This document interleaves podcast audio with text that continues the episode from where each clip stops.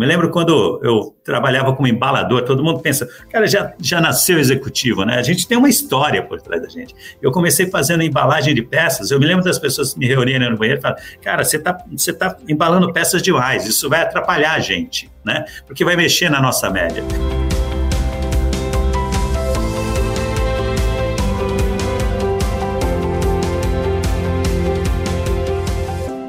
Olá, bem-vindo aqui ao nosso Caminho Corporativo e hoje a gente conta com a presença do Luiz França, que é autor desse livro aqui, ó, Cultura de Confiança, da editora Gente. E o Luiz que se auto-intitula humanizador de organizações. A gente vai falar um pouco sobre essa publicação aqui. E Luiz, para a gente começar o nosso bate-papo, é o seguinte: eu tive em algumas empresas algumas semanas atrás, e essas empresas bem mais é, descontraídas, com escorregador, piscina de bolinha, extremamente colorida, com sala de jogos, berçários, almofada diferente, enfim, né? Aquela coisa que a moçada, a turma gosta. A minha pergunta é o seguinte: é isso que faz uma empresa um bom lugar para se trabalhar? É, nós vamos bem além disso. Vamos bem além disso, porque eu costumo falar para os meus leitores, para as pessoas com quem eu me encontro, Fernando, que não importa você dar o colorido nas paredes ou trazer brinquedos para dentro da sua organização se a alma está triste, se a alma está cinza.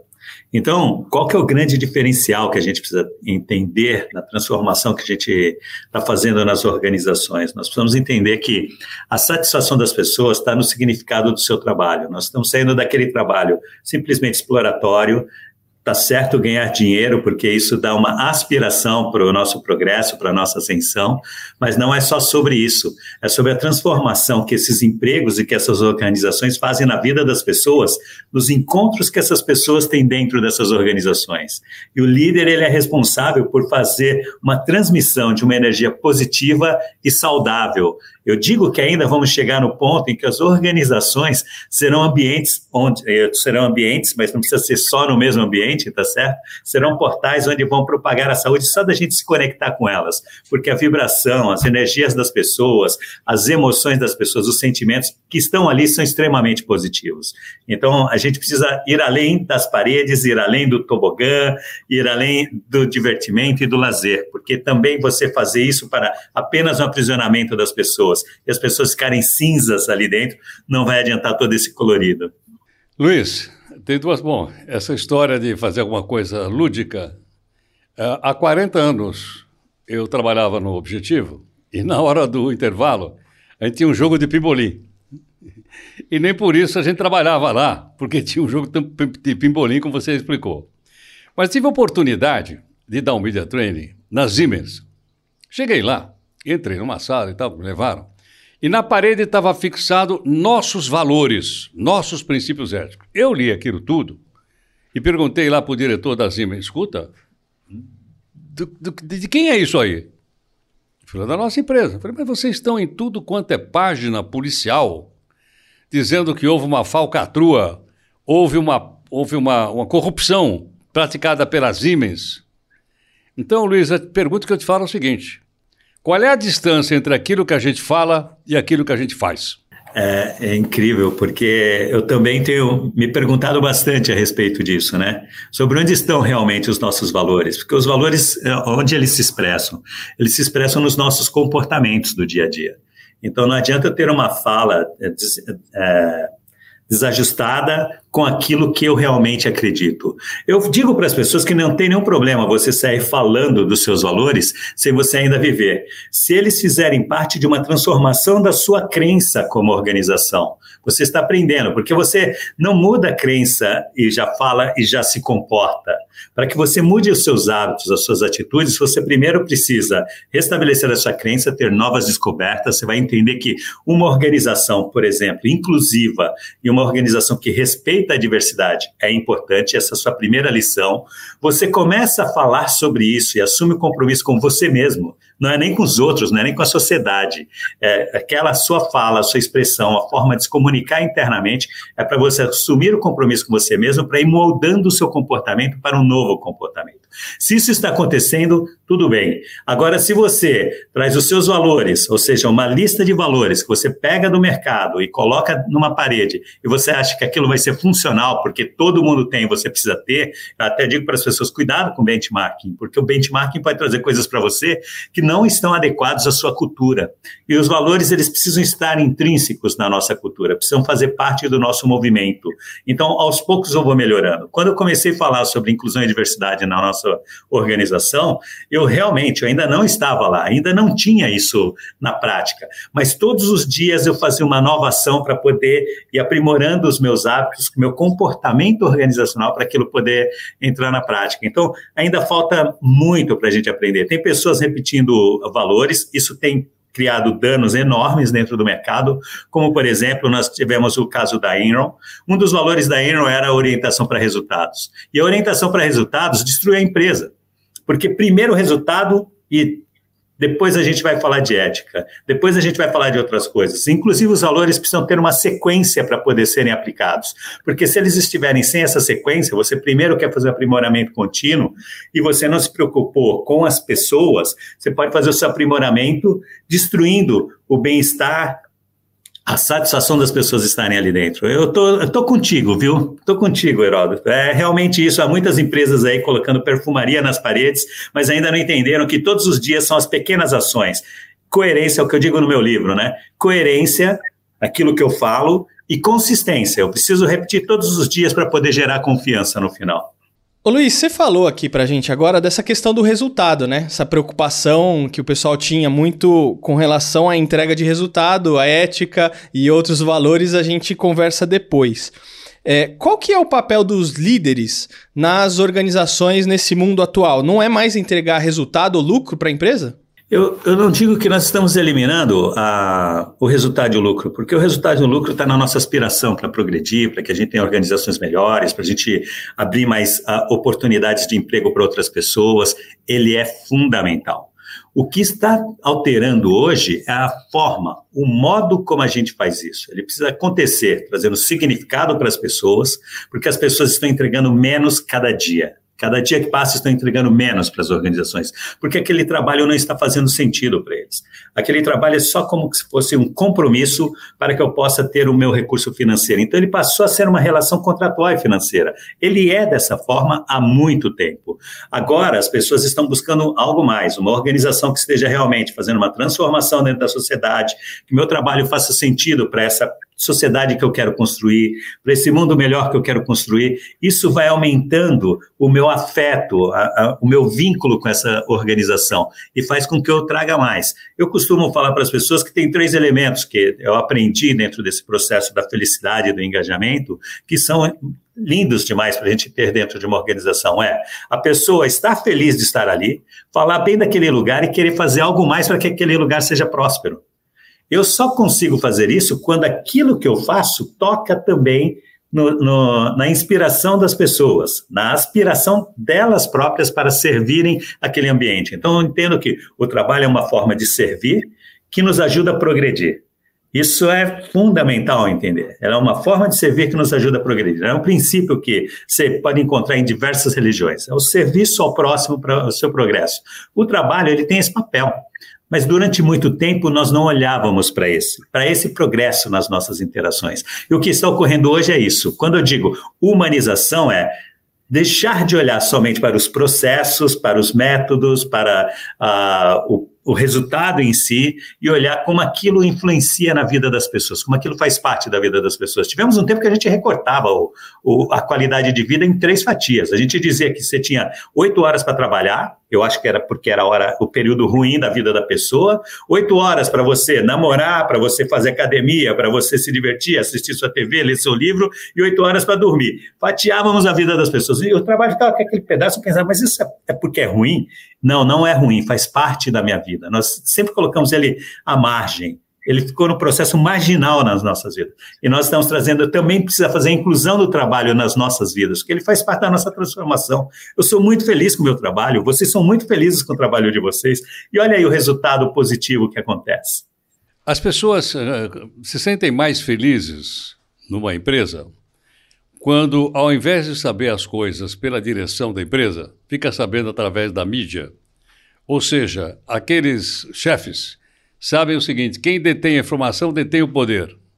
Então, seguram com ele. Aí você fica sabendo através da mídia que compraram uma outra empresa, que mudaram o logotipo, que fizeram isso. Qual é o impacto que isso provoca nessa felicidade? Isso desestimula muito a pessoa a trabalhar nessa empresa? Eu Vou trazer um pouquinho do, do título do livro, que é a cultura de confiança.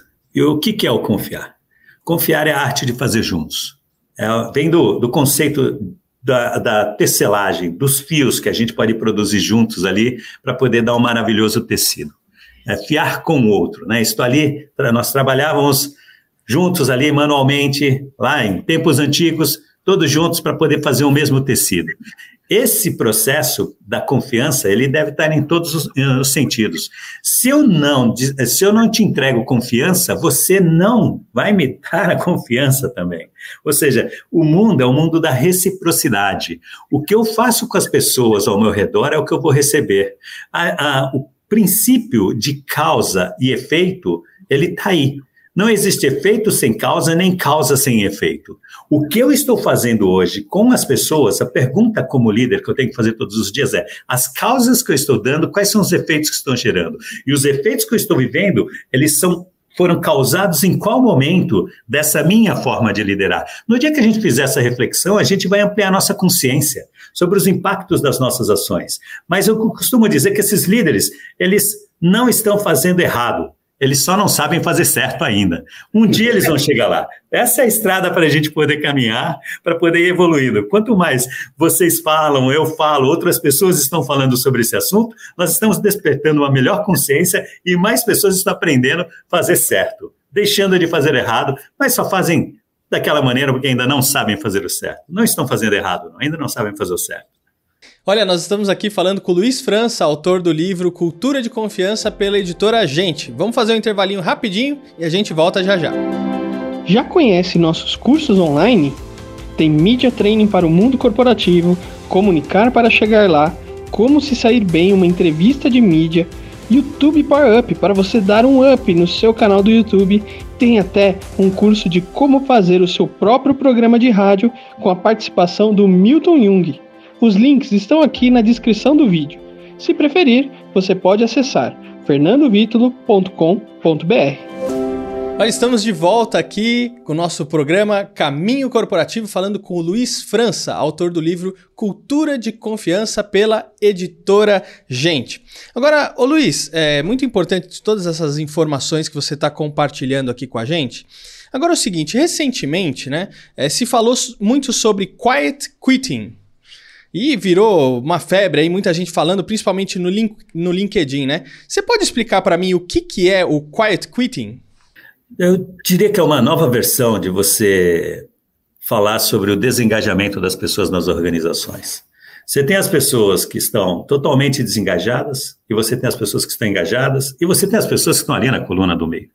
O próprio Gallup já traz várias estatísticas a respeito disso e diz que apenas, apenas 15% das pessoas no mundo estão totalmente engajadas, ou seja, fazendo o melhor que eles podem fazer. E o Quiet Quitting, o que, que ele, ele traz para a gente? Ele traz uma reformulação do conceito das pessoas que estão indo para o trabalho, mas não se sentem reconhecidos, valorizados, não se sentem dentro daquele ambiente, mas eles precisam sobreviver. Então, o que, que eles vão fazendo? Eles vão fazendo só aquilo que é o necessário só aquilo que é o bastante segundo o ponto de vista dele. Mas isso já acontecia há muito tempo. Me lembro quando eu trabalhava como embalador, todo mundo pensa, cara, já, já nasceu executivo, né? A gente tem uma história por trás da gente. Eu comecei fazendo embalagem de peças, eu me lembro das pessoas me reunirem no banheiro e falar, cara, você está você tá embalando peças demais, isso vai atrapalhar a gente, né? Porque vai mexer na nossa média. Ou seja, isso já existia as pessoas já, por conta da forma como a gente foi dando os empregos, só por um vínculo de contrato, a gente paga pessoas por horas, A gente não paga pelo que eles entregam efetivamente para a gente, pelo, pelo, pela maravilha do trabalho, pela, pela obra que ele nos serve, a gente paga por hora. Então, as pessoas definem se aquela hora está valendo a pena ou não. E se você também remunera aquela hora de uma maneira que não está adequada às práticas de mercado, se as pessoas não se sentem valorizadas com o valor desse seu contrato, eles vão te entregar só aquilo que eles acham que deve fazer. Então, já estava por aí. Eu acho muito bom isso vir à tona, porque traz. Nós estamos repensando os modelos das organizações, e você tem o quiet quitting, aí surgindo aí que vem fazendo as pessoas repensarem se as pessoas realmente estão contribuindo, o quanto devem contribuir, mas nós também tivemos vários processos onde as pessoas abandonaram seus trabalhos porque eles não queriam mais, mesmo sem ter outro emprego em vista, porque não queria mais esse modelo de trabalho. Então está na hora dos gestores, dos líderes empresariais, fazendo uma boa reflexão se o trabalho que a gente oferece para a sociedade, ele está trazendo dignidade para as pessoas, respeito e a vontade de estar ali. Então, ajuda a gente nessa reformulação, no despertar da consciência. Há muitos questionamentos, porque a produtividade está caindo no mundo, né? Você tem mais pessoas disponíveis, mais pessoas é, entregando a, o, seu melhor para o trabalho, que é o melhor baseado naquilo que eles avaliam, e a gente não está conseguindo progredir enquanto humanidade por conta da forma que a gente está empregando. Empregando, né? Emprego, né? Como se colocasse a alma das pessoas num prego e mantivesse por ali, tá certo? E aí só entra o corpo. Isso tem que acabar, né? Por isso que cultura de confiança vem falar sobre a alma das organizações através das pessoas, da interação entre as pessoas. Luiz, para ir nesse caminho que você está lembrando, até você falou agora há pouquinho que você foi embalador, né? E como você embalava melhor, pronto, você sofreu lá alguma pressão, alguma crítica. Como é que as empresas podem captar essas ideias que muitas vezes não vêm da cabeça do gerente? Pode vir da cabeça do porteiro, por que não? Pode vir da cabeça do marceneiro, ou pode vir da cabeça do gerente.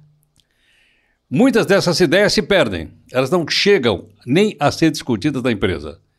Porque, logicamente, você dá uma ideia como essa, o cara pergunta, escuta, espera um pouquinho, qual é o seu papel aqui na empresa? Meu papel é ser servidor de café. Então, serve o café aí e não enche a paciência. Como mudar essa cultura, já que a gente está falando de cultura aqui? Heródoto, eu me lembrei de um caso muito interessante. Nós fizemos uma transformação na cultura de uma empresa é, e a ferramenta-chave era a escutativa. Porque não tínhamos dinheiro, não tínhamos nada, não tinha dinheiro para investir, estava negativo, cada dia perdia mais dinheiro. E, poxa, o que fazer dentro de, dentro de um ambiente desse? Fecha as portas? Não, nós decidimos que nós iríamos ouvir. E uma das coisas que eu descobri é que quanto mais você sobe dentro da linha hierárquica, você traz outros elementos para o processo de, de raciocínio lógico. Você traz o status, e você traz aquilo que eu diria, sei lá, um certo orgulho, uma certa soberba das pessoas, porque eles se posicionam de uma maneira para poder manter um determinado perfil, eles passam a cumprir um papel. Mas quando você vai lá na base e escuta as pessoas com muita atenção e faz a pergunta correta, porque a pergunta é: o que eu posso te dar para você é, ser um profissional melhor? Obviamente, dentro das condições que nós estamos, você pode me dar mais salário. É o que a gente espera que as pessoas vão dizer. Mas se você for lá e perguntar para ele, para que você faça o seu trabalho melhor, como eu posso lhe ajudar? Conta para mim. E as pessoas vão te dizer: ah, esse equipamento aqui, ele está travando, está quebrado. Se você fizer manutenção nele, eu vou conseguir ir mais rápido. Esse processo que nós estamos passando com esse carrinho dentro dessa, dessa área aqui é uma perda de tempo enorme. A gente está é, colocando as peças, retirando as peças, e eles vão te contando os segredos da organização. Então, por isso que é importante a alta liderança se despir desse orgulho, a alta liderança realmente entender que esse status não vale para nada e começar um diálogo direto lá na operação e ensinar os líderes da média liderança para acompanharem nesse processo de escuta. Porque quanto mais você ouve, mais você encontra ouro dentro de uma organização que podem trazer a prosperidade. Então é realmente isso, você está certo. Vai subindo, as pessoas criam um, um, rótulo de status, começam a se comportar de maneiras diferentes, posturas diferentes e tudo mais, e na hora que ele se trava ali, ele também trava a escuta dele, trava as possibilidades, é muito, ele mata o processo criativo da organização. É muito interessante isso. Quanto maior a soberba, menos processo criativo dentro de uma organização. Agora, ô Luiz, muito se fala sobre cultura corporativa. O que, que é a cultura de uma organização?